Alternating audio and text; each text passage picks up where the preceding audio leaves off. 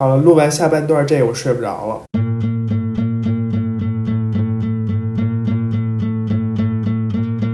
当当当当，然后当当当，然后再当当当，就变成你。当当当当。哎，咱俩别哼，咱俩一会儿放吧。现在哼的什么玩意儿？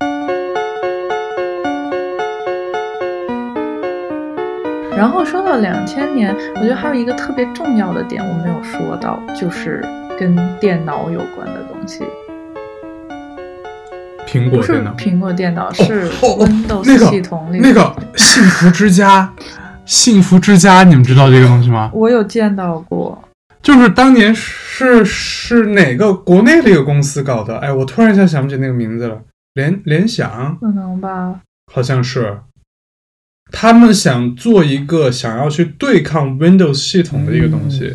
因为当时 Windows Windows 做了一件事情，就是把这个东西呃拟物化嘛。因为很多我们现在觉得习以为常的东西，在当时其实是一个非常超前的事件的一个概念，就是拟物化。因为以前我记得我小时候还上过那种电脑课，你现在的小孩你说上电脑课，他会觉得莫名其妙，为什么要学？但是以前真的他没有桌面这个概 DOS 系念。统那个时候，如果我们听众里面，对对，DOS DOS 对，如果我们听众里面有零零后的话，你可能现在会非常的困惑。但是我小时候上过那种电脑课，就是 DOS 系统，就是它是像打编码一样，就是你要开一个什么东西，你是要输入一串密码一样的东西但我。我没学过这个，然后都是指令，你不是都学过吗？我小时候学过，嗯，我小时候学过，我记得还有一套教材。对，但你输入这个东西，后来才有 Windows 哦九八什么的那种，就变成一个桌面啊，就那个真的是巨大的进步，就你不需要再去记任何的指令，你就在就像一个桌面一样，然后你在上面点你需要的东西。然后后来联想还是任那个公司，我记不清了，就是他想要做一个可以与它抗衡的东西，就是叫幸福之家。他把因为你他，我觉得他有点极端，就是 Windows 说我把这个东西变成桌面，他说我把这个东西变成一个家，一个公寓，就是它真的就是你进去之后，它就是一个公寓，然后墙上挂了画，你点开是相册，嗯，然后桌子上的棋什么你点开你就象棋游戏，好棒啊！然后书架你点开，对，书架你点开里可能里面就是一些文件、文件夹那种东西。然后最有一次它还有那种就是呃卧室，你到卧室里面，嗯，我记得特别清楚，那个卧室窗子下面有一个那个有个机器人儿，那个机器人点开是一个射击游戏，啊，对，然后垃圾桶点开就是回收站，它就是把整个东西都变成了一个呃，Windows 把它桌面化，然后这个幸福之家就把它变成一个公寓，但这个东西好像后来也没了。对，因为大家已经习惯了 Windows，相对来讲，就是相比幸福之家来讲，Windows 其实算抽象，但是大家已经到了抽象的年代，就没有必要再退到幸福之家那个那个界面上去了。嗯，是的，对，但我小时候是非常，因为我发现我从来我一直有这种，我小时候不玩过家家，但是我对这种东西特别感兴趣。就是你看，我后来会玩那种 Minecraft，、就我的世界，就是建造一些那种房子啊、那种东西，玩模拟人生，对吧？然后我一直想买那个 Switch，就是为了玩动森，因为我觉得在里面修自己房子特别有意思。然后其实我觉得根源就是幸福之家，因为我我当时特别喜欢，就是没事就把那打开，因为我觉得哇，那真的是好高级的公寓哦，就是 就是你在里面可以玩这个玩那个，然后它里面那种装饰也是特别 fancy 的那种感觉。小时候没有 fancy 的概念啊，反正就觉得很高级。嗯，我给你们发一张图片在群里啊，回来你可以放到 show note 里面。就是你们对这个字体有印象吗？叫做 Comic Sans。我看看，我说不上来是在哪儿经常见过，但你绝对过这见过，个字体。是因为小的时候打文档，最开始可能还是那种呃 pixel 比较严重的字嘛，然后开始后来就开始你可以换字体了，然后就会有 Comic Sans。然后 Comic Sans 又属于英，如果你打英文里面字体里面不那么规整，哦又有点可爱，有点轻松的，所以那个时候你会见到很多很多的 Comic Sans。然后我搜到这个出来一篇《纽约时报》的文章，叫《Hating Comic Sense is not a personality》，这是什么梗？是一个梗，它属于一个设计梗吧，但是它已经共通到大众层面，就可能因为我们用中文输入法比较多，还不是很能 get。但是你如果是用英文输入法的人，真的是看 Comic Sense 看到想吐。因为它在当年 是一个应用程度太广的字体了。因为字体这个东西其实最早是出现在印刷上面嘛，然后人们做出印刷字，然后给一些报社出版或者设计的人，然后他们买买完了之后用在上面。直到像呃这个电脑走入千万家，大家都可以编辑自己的文件，甚至可以打一张自己的小广告啊，然后去做一些小设计啊，然后能。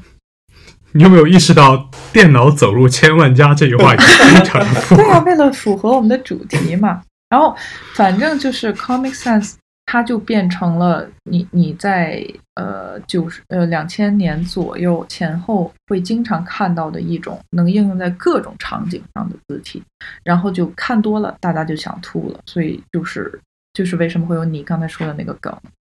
然后。字体，然后你知道，就是我们今天本来要聊的，呃，梦河或者一些怪河的图，嗯，如果你仔细看，上面就有可能会出现 Comic Sans。子睿知道什么是梦河吗？不知道哎，梦河就是你知道，你知道我我我刚才不是说很多的那些回忆是我在梦里面记起来的吗？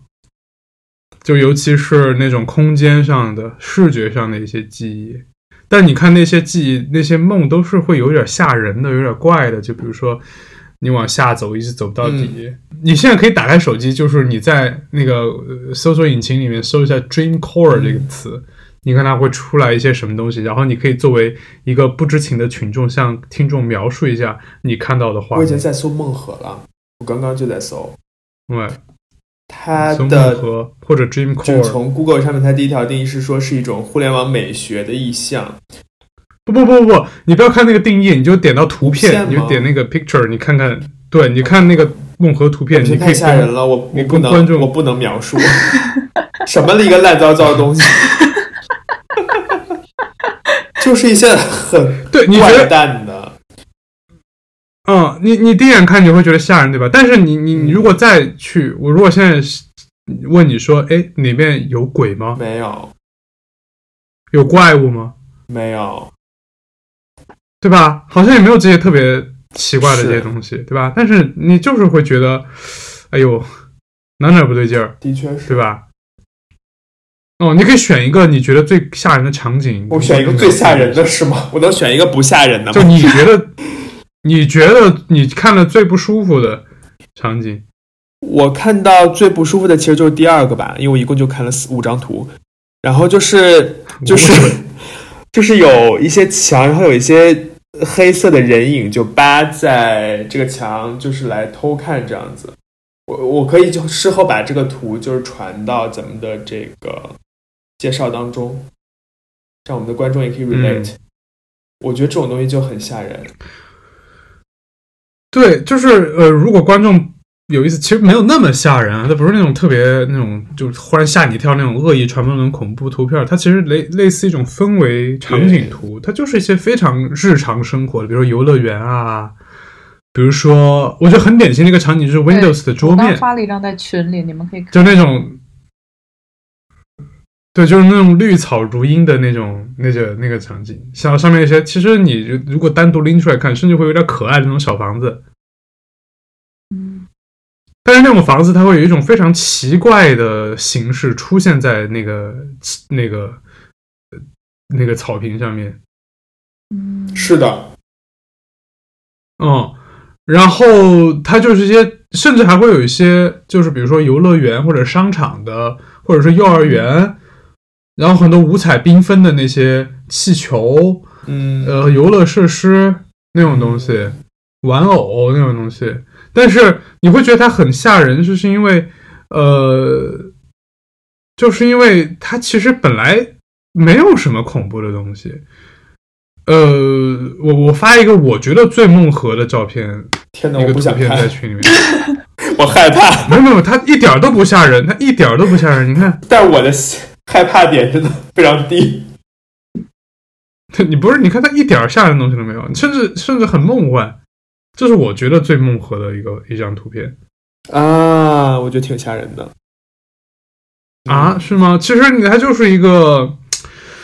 我就有点像那个《剪刀手爱德华》那个电影里面的那种美国小镇啊，就是那种特别宽阔的街道，然后独栋的房子，但那个房子又是五颜六色的。就是每栋房子有一个颜色，然后在一个夕阳西下的一个场景里面，然后又是蓝天，没有白云。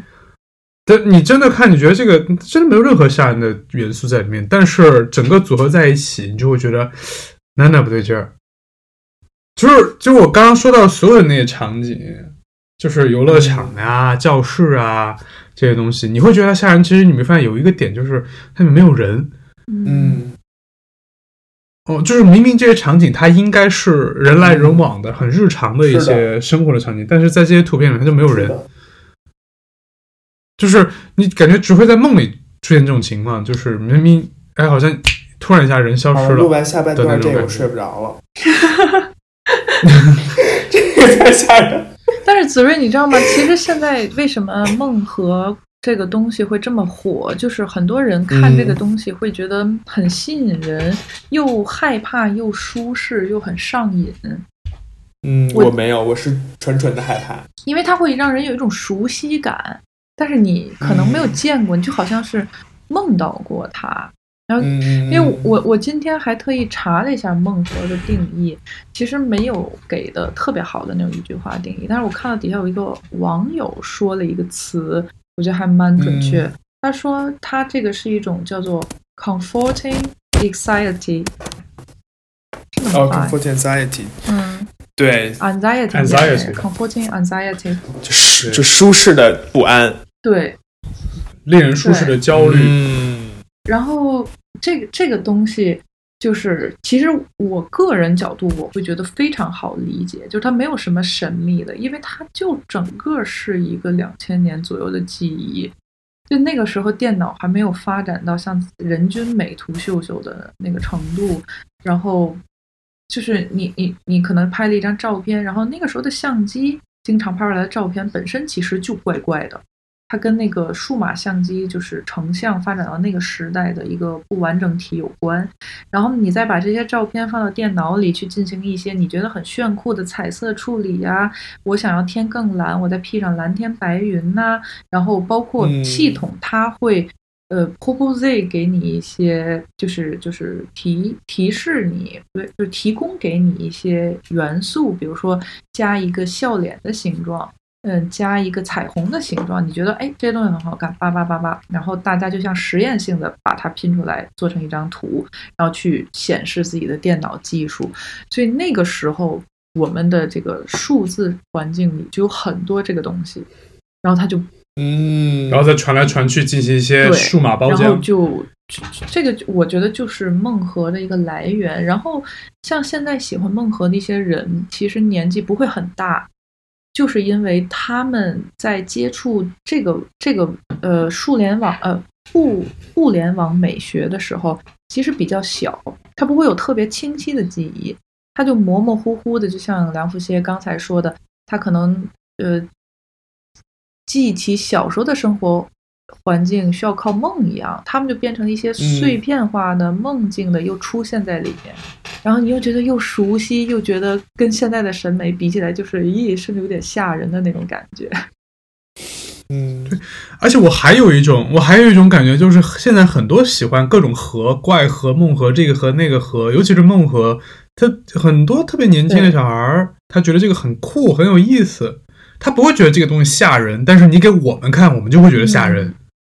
我看到那种图是真的会，我完全符合你说那个 comforting anxiety 那种感觉，就是我看又觉得毛骨悚然，又觉得很舒服，就会一直不停的看下去，一直在那毛，就是在那那炸毛的那种感觉。我觉得就是因为，对，可能对年轻小孩来说，他没有见过真实的那个那个场景。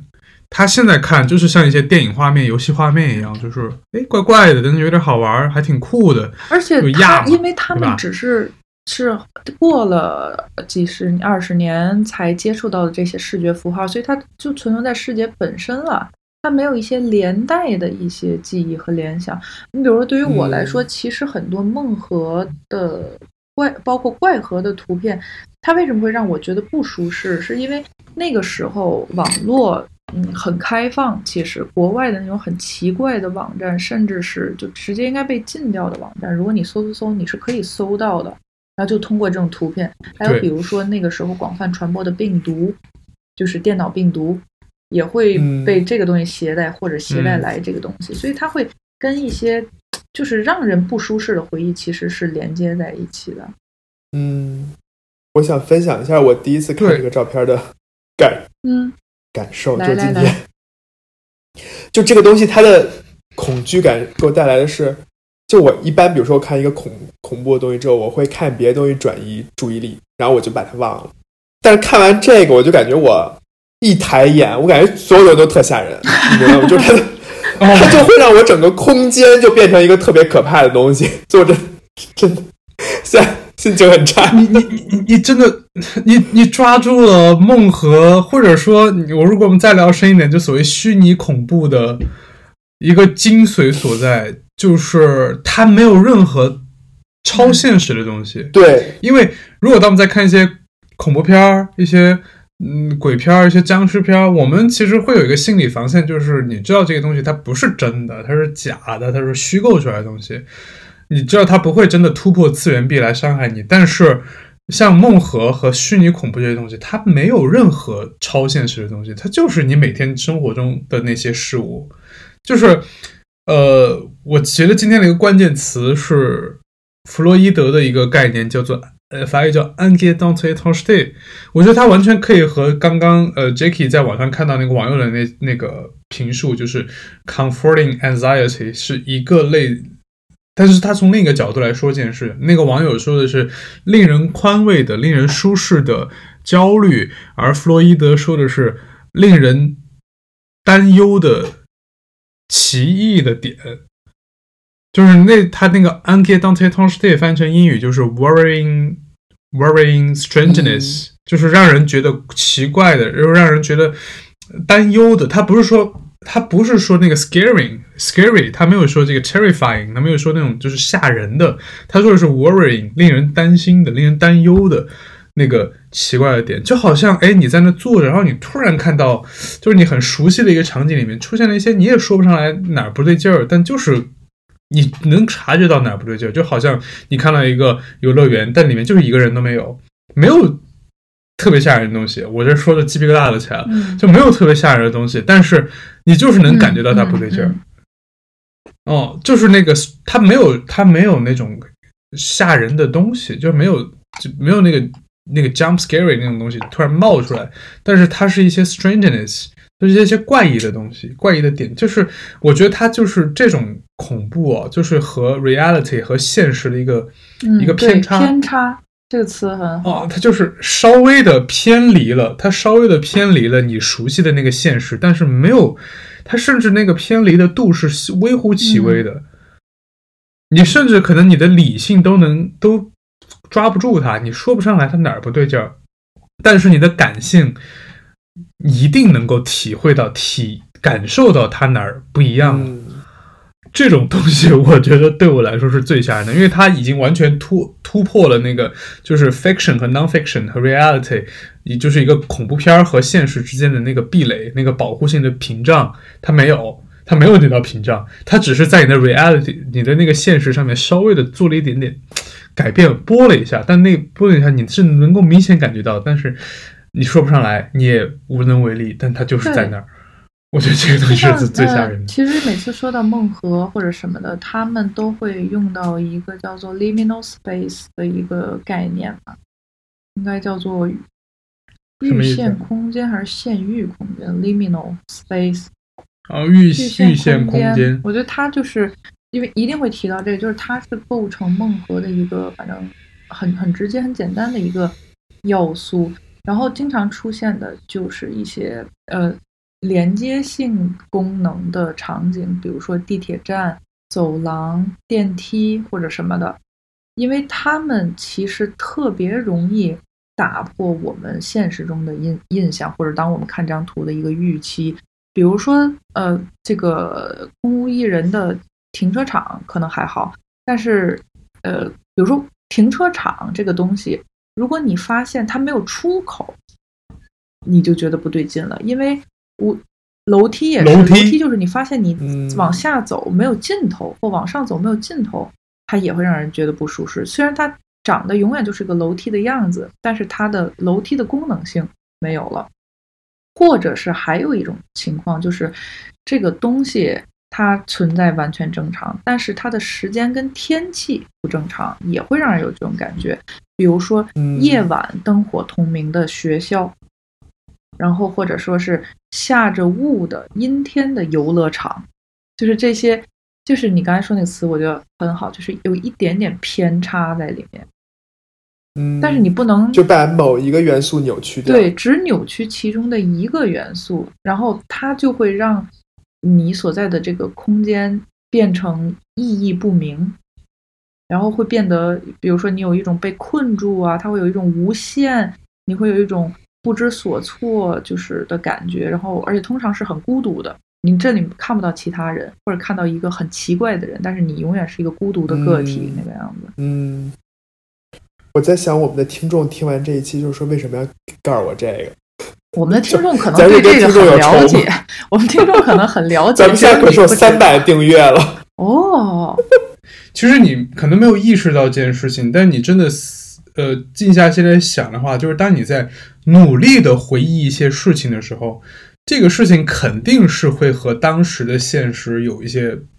扭曲的、细微的扭曲的。但只是因为，因为我们知道我是在回忆这个事情，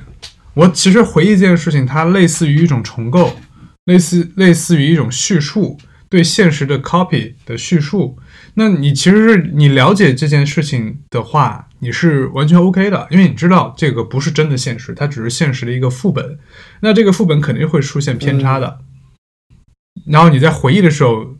当你有意识说哦，我那此刻我在回忆，那你不会对被这种偏差吓到。但是有时候你在做梦的时候，因为人在梦里的时候是常常是没有这个意识，是我在做梦的。你在梦里常常会觉得哦，这就是现实。但是在梦里出现这种事情的时候，你就会觉得哦，它，诶，有点吓人。你经常做梦就会有时候会被吓醒，然后当你在现实中看到这个图片的时候，就比如说紫薇此刻，你就会觉得你会害怕一件事情，就是这些东西变成真的，然后就好像你一直在一个梦里面，或者是梦里的东西突然跑出来了，它就变成了一个真的东西。可能我打开门，然后我发现外面的走廊变成那样，嗯，这件事就会非常的吓跟我有。什么仇？这个你觉得我家，这个这个你觉得我家那个走廊特别像孟河的那个，嗯，对你家那个就就很那个什么，而且你家的那个走廊的装修的年代可能就是两也千年对左左右，嗯。对，然后每非常合其实每当提到就是这个东西的时候，我还会想到村上的一本书，就是那个《世界尽头与冷酷仙境》。它它那个，本身那个就有点怪怪的那个样，那个那一本书属于呃，因为一般来讲我对村上其实一般，但是他有两本书我很喜欢，一本就是《世界尽头与冷冷酷仙境》，还有一个是 EQ 八四嘛。然后《世界尽头与冷酷仙境》是更早的一本，它的一开篇就是讲一个人走上一个电梯，然后他在那个电梯里等，呃，一一直坐电梯上去，也不知道过了多久，他觉得很冗长。然后他手里在口袋里玩几枚硬币，他数那个硬币，他从来不出错，但是这次不知道为什么总数不对那个数。等出来之后，就是一个无尽的走廊，那个样子。然后我每当看到梦河的一些，就是有一些 liminal space 的图片的时候，我就会想到那本书里描写的这个场景。嗯，这个我觉得所有的这一切其实都是你归根结底就是弗洛伊德说的令人担忧的奇异点、嗯奇异性，就是那种细微的和现实的一些嗯，差别。还有除了视觉之外，还有音乐，梦和音乐。嗯因为你会发现梦和音乐，它所谓现在流行的梦和音乐，你一听它，我为什么我们为什么把梦和放到复古这一期来聊，你就会发现你现在的这些梦和音乐，其实跟当时七十年代很多嗯德国、欧洲的一些那种电子乐团或者氛围音乐的那个风格几乎完全一样。就是举个例子，就是 Cluster 一个。德国的那个呃电子乐团，呃或者一个做氛围音乐的叫 Brian Eno，我非常喜欢那个那个艺术家，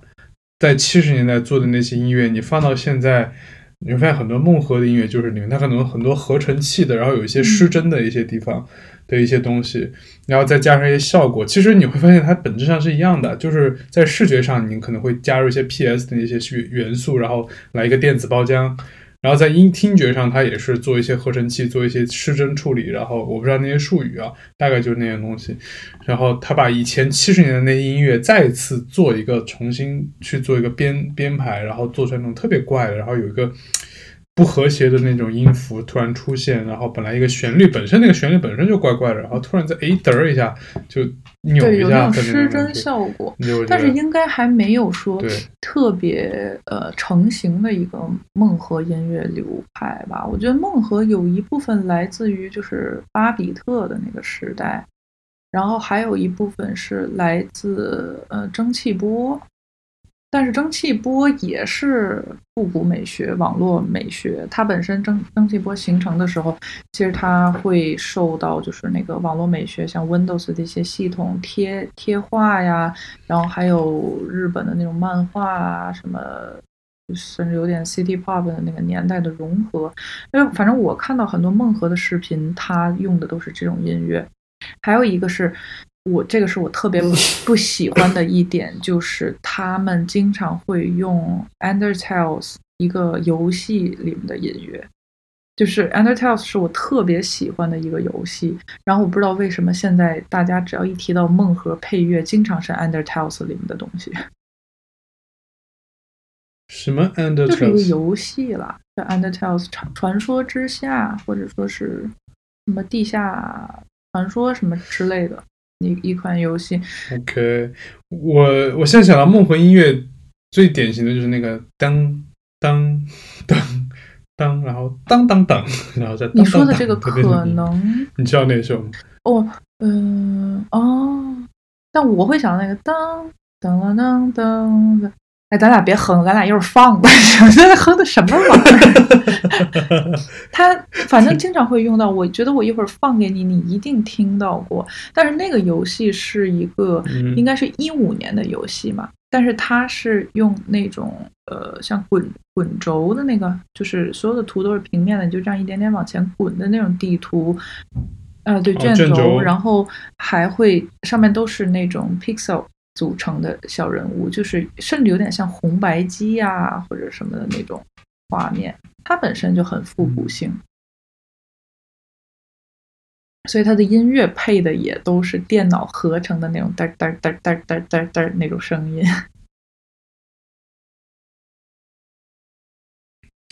对，我觉得现在很多流行的这种东西啊，就是所谓的亚文化，其实都是在。往回去回溯一些东西，但是你在回溯的过程中，就好像你回忆的过程一样，它都会出现一些这种失真和就是移轴的一些情况。然后这种失真、这种 decalage、这种与现实的扭曲，就会产生一些这种让人有点毛骨悚然的效果。所以你们觉得人为什么想要在追求复古呢？嗯，就是像我们刚才其实，在群里已经提前讨论了两句的嘛。就是我觉得复古这个东西，首首先很正常，因为每个人都在复古，就是或者说每个人多多少少都有念旧跟复古的时候，只是你有没有意识到，或者你值不值得把它提出来。然后还有一种复古，我不太喜欢出现的情况，就是因为复古，他觉得这个东西。呃，比别人要更厉害，或者他觉得自己很特别，但实际上并不是。因为我觉得，尤其是每个人在某一个年纪一定会复古，就是大概在二十岁上下，二十多岁，或者然后就是那个时候，可能你想要，呃，有可能你是想跟同龄人或这个时代拉开一些差距，去回溯一些已经发生过的呃美好年代，然后让它成为自己的标签，你成为那一群人的一份子。还有一种就是，其实我们生活在现在这个时代，想要从这个洪流当中去把那些正在生长的审美挑到好的，是不容易的。但是你去找过去那些已经确定了的好的东西，我觉得是很简单的。所以这就是我觉得人为什么会复古。嗯，我觉得复古，你如果把它变成一个非常主观。嗯，故意去做的一个事情，它变成一种怎么说呢？美学上的探索的时候，它就会变得稍微有一点刻意。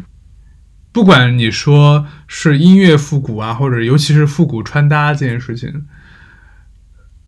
尤其是因为我我自己就不太喜欢，呃，你一开始说那个 Y two K 的那些。呃，所谓的装束，因为我觉得你其实就是在试图去 copy 一些零零年代的那些打扮，但是那些装扮在当时它是自然生发出来的，它是有那个土壤的，是有连续性的，它就是从肯定刚刚说的九零年代那种非常呃比较自然的，或者说比较一些舒适的一些服装，然后到了零零年代，大家就开始张扬，可能信息爆炸，或者是。对，它会有它，而且它符合当时的一个美学的，或者是当时一个社会现状。因为我之前还写过一点小东西，就是说我特别怀念零零年代，就是就是千禧年，就是然后到一二年之前吧，尤其是一八年左右的，零八年左右的那段时间，就我当时觉得，以当时初中高中的我来说，我会觉得整个世界是敞开的，世界的大门是打开的。我真的觉得有无限的可能性，我可以去任何的地方做任何的事情。然后当时人类的，我感觉全世界都是这种。你看当时电视剧啊或者电影，你都会有这种感觉，就是大家都非常的，就敢敢做很多的事情。然后当时你体现在人身上，不管是香水，就是你刚刚我刚说的那种 Rush 和安娜苏的那些特别 天马行空的那些造型，和人穿的衣服。和那种奇奇怪怪的配饰、荧光色的那些闪闪发光那些亚克力的那些东西、塑料那些东西，大家都敢往身上堆，因为当时是有这个环境的。你看当时可能 上海的那些街拍，可能你看他手里提的是香奈儿包，但是整个人身上穿的是那种特别好笑的那种，但当时你会觉得非常时髦，因为他都就在那个土壤里面。但今天你。再去，尤其很多年轻的小孩去试图去复刻那种东西，当然，嗯，他有自己的权利去塑造自己的审美。但是，在我一个经历过那个时候的人来看，我就会觉得我有一点画虎不成反类犬的感觉，就是，呃，嗯，对，我觉得这个。没有人会穿。关键点的是在于，如果我们亲身经历过那个年代，而且又是我们自己的个性正在生长那个年代的话，就我很难再回去，因为它在我的记忆里没过去多少年。然后我如果又穿回去了，其实我是我自己是 接受不了，我会觉得很奇怪，怎么这玩意儿又开始穿了？我就是说白了，我是会有这种心态的。但是我又能理解他们为什么是这样，因为我觉得人都会这样，就是觉得自己现在所活的年代，呃，是最差的年代，曾经永远是黄金年代，所以他通过打扮成这样，听这样的音乐，追求这样的美学，试图再回到那个黄金年代吧，或者说他理想当中的那个好时代。对，但我还是想说，就我觉得最好的年代永远是现代。那你为什么穿的像九十年代的人？对。这但这衣服是现代做出来的。嗯，其实我也有复古的时候。我觉得，就是，所以我才说，人在不同年龄段，肯定多多少少都有复古过，只是，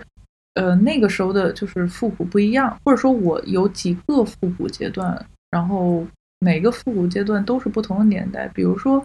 我印象当中有一阵子非常流行六十年代的审美，你们有印象吗？应该是什么是审美的？就是那种会穿一些呃花的衬衫呐、然后可能梳油头啊，然后绑发带呀、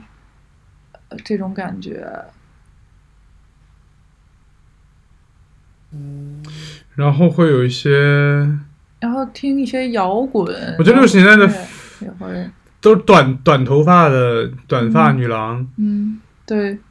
然后那种猫眼墨镜儿，嗯，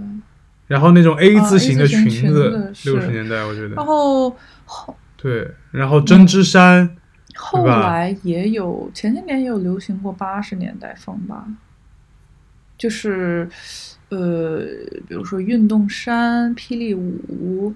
然后什么的，然后后后来现在又开始流行两千年了，反正就是没有哪个年代是让我觉得不好的年代，因为就算你现在认为它不好。有人可能正在复古它，或者未来有一天也一定有人复古它，没有哪个年代是落下来的。嗯，我会觉得复古其实，呃，是一个你可能随时随地都在不自觉的进行的一件事情，因为我觉得就是我想调出大家了，就 John Locke 有一句话，他说就是我就是记忆造就的那个我，嗯嗯，就是你如果没有记忆，你是没有 identity 的，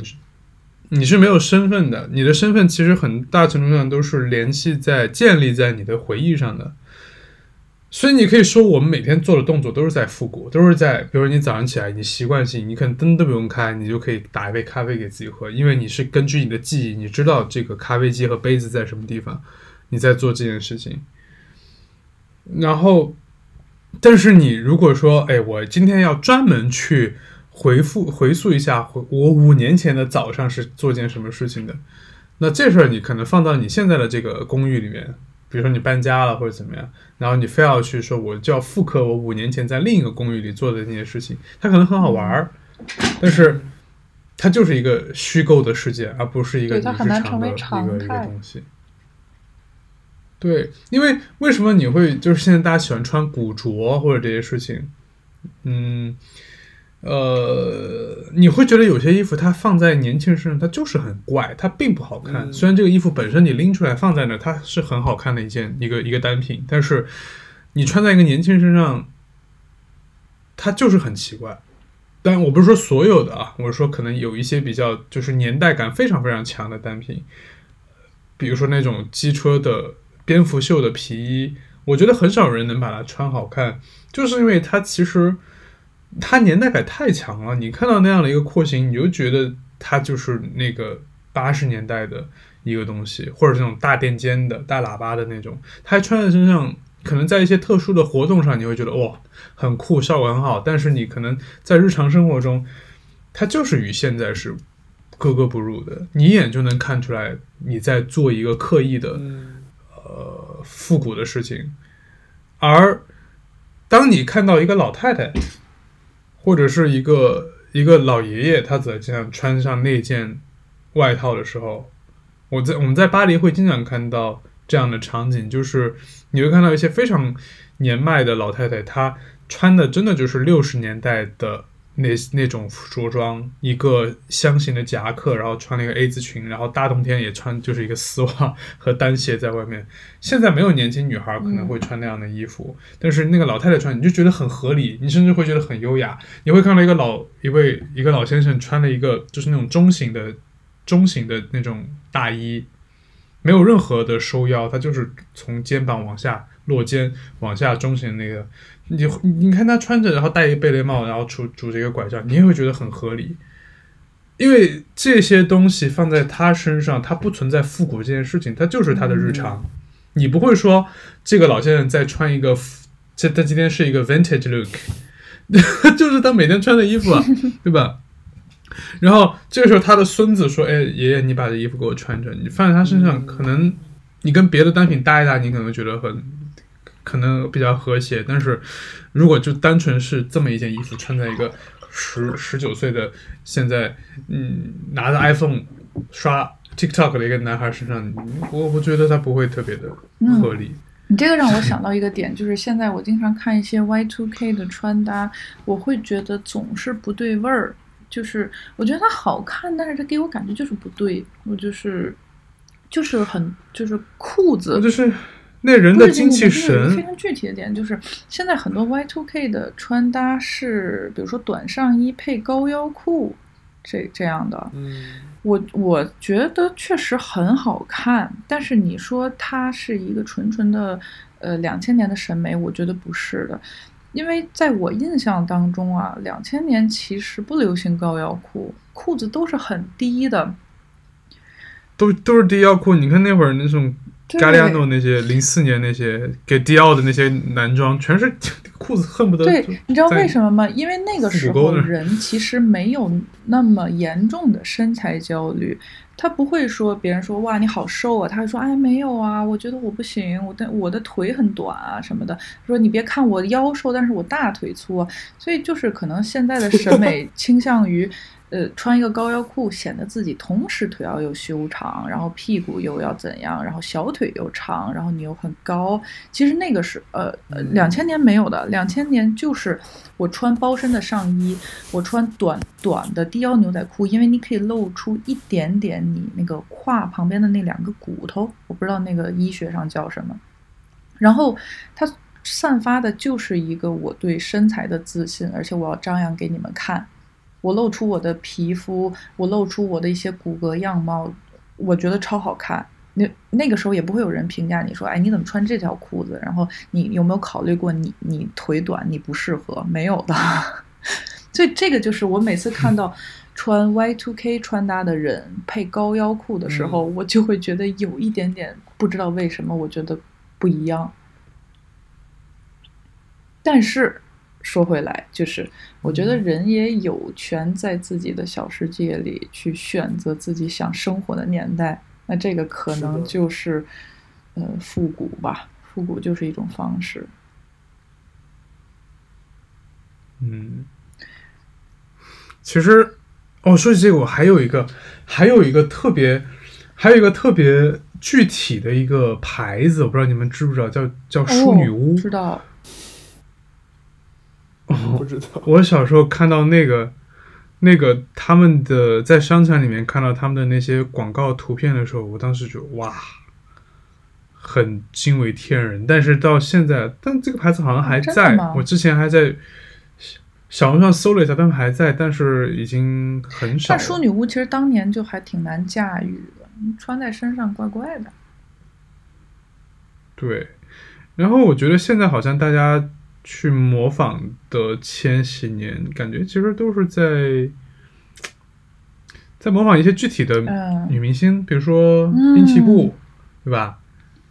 然后还有谁？小甜甜、奈美惠、小甜甜，对。这个我本来还想说，就是我觉得影响了我们，无论是现在听音乐还是服装穿搭的，就是那个平成四歌姬还是平成三大歌姬的，就是安室奈美惠、滨崎步、宇多田光，呃，还有一个是谁？仓木麻衣。仓木麻衣。对，仓木麻衣。嗯，他们无论是从音乐呀，还是嗯服装啊。都给就是给给这个那个年代留下了一个很深的影响。嗯，那个发展到极致就是涩谷辣妹了。啊，对，涩谷辣妹，对安安室奈美惠真的影响很多涩谷辣妹。所以现在好像宇多田光又开始很火了，但主要是因为他出了好听的歌。因为初恋那个电影那个电视剧，我觉得我我不应该是 A 娃吗？喂，呃，而且还有一个一个现象，就是关于这件事情，就是你看我们现在说的复古，都是复一些我们熟悉的古，对吧？但是我会发现有一个现象，就是我自己也会有有有这种倾向，就是复一些不属于我的古，比如说我会经常在一些。就是搜图网站上面，社区里面搜日本昭和时期的一些东西。嗯哼。呃，我我看到那些东西，我会莫名其妙的觉得很熟悉，嗯就像看到我小时候生活那些地方一样。但是我当然，我完全小时候没有在日本生活过。我我会把这种东西叫做就是 fictional nostalgia，就是虚拟乡愁。嗯 就是不知道为什么你看到那种东西，就是昭和时期的那种器物啊，或者是那种房间的布置和那种那种昏黄的光线，嗯，然后你听到一些日本那种那会儿那种 city pop 那种歌，嗯我我也说不上为，我觉得有可能是因为小时候你看到一些日本的动漫，嗯，或者电视剧，对樱桃小丸子啊，什么东京爱情故事这种东西，你会觉得好像你从小很熟悉，但其实它并不属于你。然后有时候你会看到一些就是好莱坞或者是纽约的一些九十年代那些照片，你也会觉得很莫名其妙，有一些虚虚拟乡愁。我觉得可能是因为看多了《老友记》，或者是《绝望主妇》一些东西那种电视剧，它都会给你这种这种这种文化的潜移默化的一些影响。嗯，OK，要不然我们今天就先到这里。我我嗯想用最后一个问题，我们聊也罢，或者开放也罢，就去结束今天的这个主题。就是如果未来，呃，有人要复古我们现在的这个年代，你们觉得会是什么？会是什么元素？松松弛感，这清呃清清冷感，清小冷感，红书，对，我也觉得小红红书美学，，对，对，呃破碎感，易梦玲之类的。啊，易梦玲会不会有口罩啊？这个就开放吧。嗯，我觉得几十年后说起这个，就是一九年到二三年这段时间，可能有很多可以评说的事情。嗯我是后半段完全被那个梦河就是吓得我都已经吓得对吓得我就是脑子不转了。那子睿可能就是过了个十年，突然开始复古，今天就是开始看一些梦核，因为今天晚上是不会他标志性的 了解到梦核这个东西。太吓人了。对，那就祝大家好梦吧。我觉得 嗯，啊，感觉在威胁大家。祝大家不要梦到这些东西，就祝祝大家能够明天从梦里醒来吧。好的，更更更吓人。这是干嘛？那就祝就是睡个好觉。祝大家梦到自己想梦的吧，活在自己想活的时代，梦自己想梦的梦。嗯嗯，欢迎大家自由自由复古，复古。拜拜。拜拜。